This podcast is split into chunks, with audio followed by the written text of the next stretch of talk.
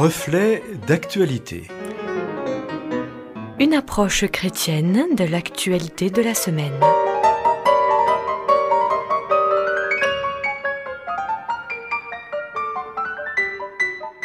Aujourd'hui, nous retrouvons le pasteur Philippe Rose qui nous propose Je ne respire plus.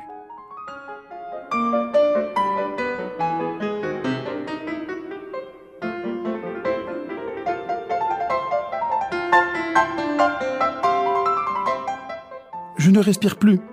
C'est souvent ce que j'ai pu entendre lorsque je jouais avec ma plus jeune fille.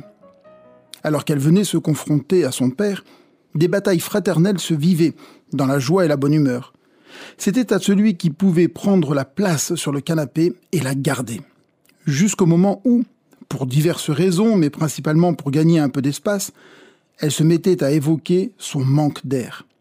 Je pouvais, comme tous les pères, reconnaître un souffle réellement coupé d'une stratégie pour s'en sortir. Dans le premier, nous devions juste diminuer l'intensité de nos mouvements. Dans le second, nous pouvions continuer tout en demeurant attentifs à l'autre. Mais cela restait un jeu plaisant qui, aujourd'hui encore, nous fait sourire et rire. Je ne respire plus. Je ne respire plus. Je ne respire plus. Une phrase prononcée à plusieurs reprises, calmement, par un homme agonisant sous le genou d'un policier venu l'interpeller. Bien loin d'un jeu bien loin d'un divertissement entre personnes consentantes. La dureté de la réalité diverge de l'espace d'amusement agréable. Pas de rire, pas même de sourire, mais des larmes de douleur. Puis un silence, lourd. Plus de mots, plus de respiration. Le souffle s'envole et le corps gît, sans vie, au sol un homme vient de mourir. George Floyd, afro-américain de 46 ans, interpellé en pleine rue parce qu'il était soupçonné d'avoir utilisé un faux billet de 20 dollars.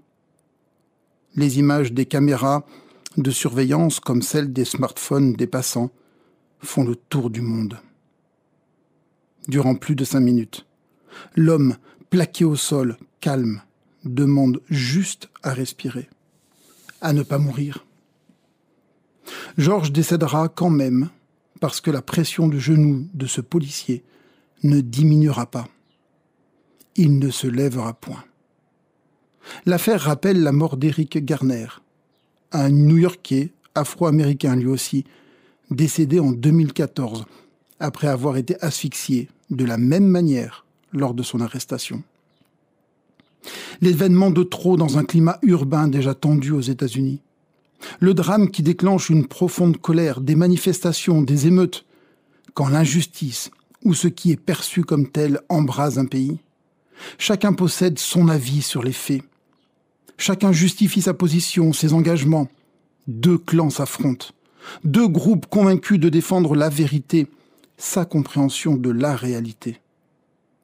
Pas de justice, pas de paix, scandent les uns. Loi et ordre, leur répondent les autres. Mai 2020, Minneapolis au Minnesota, États-Unis d'Amérique. Pays démocratique où des gens meurent pour un rien. Pour rien. Pays où les victimes se trouvent bien plus souvent du côté noir et latino que du côté blanc.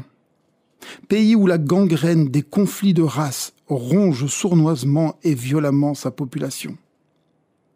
Le point levé du Black Power des années 60 n'a pas suffi. Le point levé des athlètes afro-américains Tommy Smith et John Carlos lors de la cérémonie de remise des médailles du 200 mètres le 16 octobre 1968 aux Jeux olympiques de Mexico. Pour les droits de l'homme, diront-ils, n'a pas suffi. Le genou à terre de ces dernières années n'a pas suffi. Le genou à terre repris par de nombreuses stars sportives de la NFL ou de la NBA n'a pas suffi. Des hommes et des femmes meurent trop régulièrement parce qu'ils sont différents, parce qu'ils n'appartiennent pas au bon clan, parce qu'ils n'ont pas la bonne identité. Alors combien faudra-t-il de morts?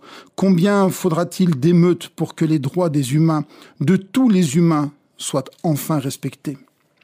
La violence de chaque côté est inexcusable. Elle vient détruire la cause défendue. Elle se retourne même contre la personne qui exprime ainsi sa colère profonde. Sans oublier tous les profiteurs de ces situations tragiques, des groupes anarchistes, pilleurs de magasins, aux suprémacistes intégrant des forces armées pour agir en toute légitimité, qui viennent, par leurs actions, salir le bien vivre ensemble. D'ailleurs, pas plus tard que la semaine dernière, la chanteuse et actrice de 27 ans, Camélia Jordana, exprime ses peurs sur le plateau dont n'est pas couché. Petite fille d'immigrés algériens, elle évoque les milliers de personnes qui ne se sentent pas en sécurité face à un flic et ajoute J'en fais partie. Ces propos, bien plus longs, ont provoqué de multiples réactions. Là encore, deux camps, deux clans, mais les mêmes racines, l'inégalité entre les gens. Loin de moi l'idée de vouloir exacerber des situations marginales dans un contexte bien plus paisible qu'à d'autres époques. Loin de moi l'idée de vouloir prendre position pour l'un ou l'autre camp et ainsi alimenter la tension entre les deux. Loin de moi l'idée angélique d'utiliser une baguette magique pour transformer l'homme en doux agneau. Et pourtant, le croyant que je suis désire se laisser interpeller, dans le bon sens du terme, par des propos bibliques, toujours d'actualité. Dès l'Ancien Testament, la question de l'étranger, de l'autre est abordée. Je relèverai juste le texte le plus sacré, les dix commandements, ou plus précisément les dix paroles, Durant le jour de repos, le sabbat, tous doivent cesser leur activité, même l'étranger. Le septième jour, c'est le sabbat qui m'est réservé à moi, le Seigneur ton Dieu. Tu ne feras aucun travail ce jour-là, ni toi, ni tes enfants, ni tes serviteurs ou servantes, ni ton bétail, ni l'étranger qui réside chez toi. L'étranger a le même droit que tous, y compris de se reposer en ne travaillant pas sans fin. L'apôtre Paul ira plus loin en écrivant aux Galates et aux Colossiens. Il n'importe donc plus que l'on soit juif ou non juif, esclave ou libre, homme ou femme. En effet, vous êtes tous un dans la communion avec Jésus-Christ. Les différences de culture, de statut social, de genre n'existent plus, devraient ne plus exister pour être juste. Cela nécessite un changement de regard, de pensée, un réel travail sur soi, sur ses convictions, croyances, générant un changement d'attitude, un changement de vie. Seul un nouvel esprit peut engendrer cela. La Bible parle du Saint-Esprit. D'ailleurs, le véritable sens de l'esprit est souffle. Le Saint-Esprit devient donc comme un second souffle pour celui qui l'accepte. Le roi David écrit le psaume 51 en confession de fautes lourdes, dont un meurtre avec préméditation. Voici ce qu'il exprime à partir du verset 10. Crée en moi un cœur pur, Dieu.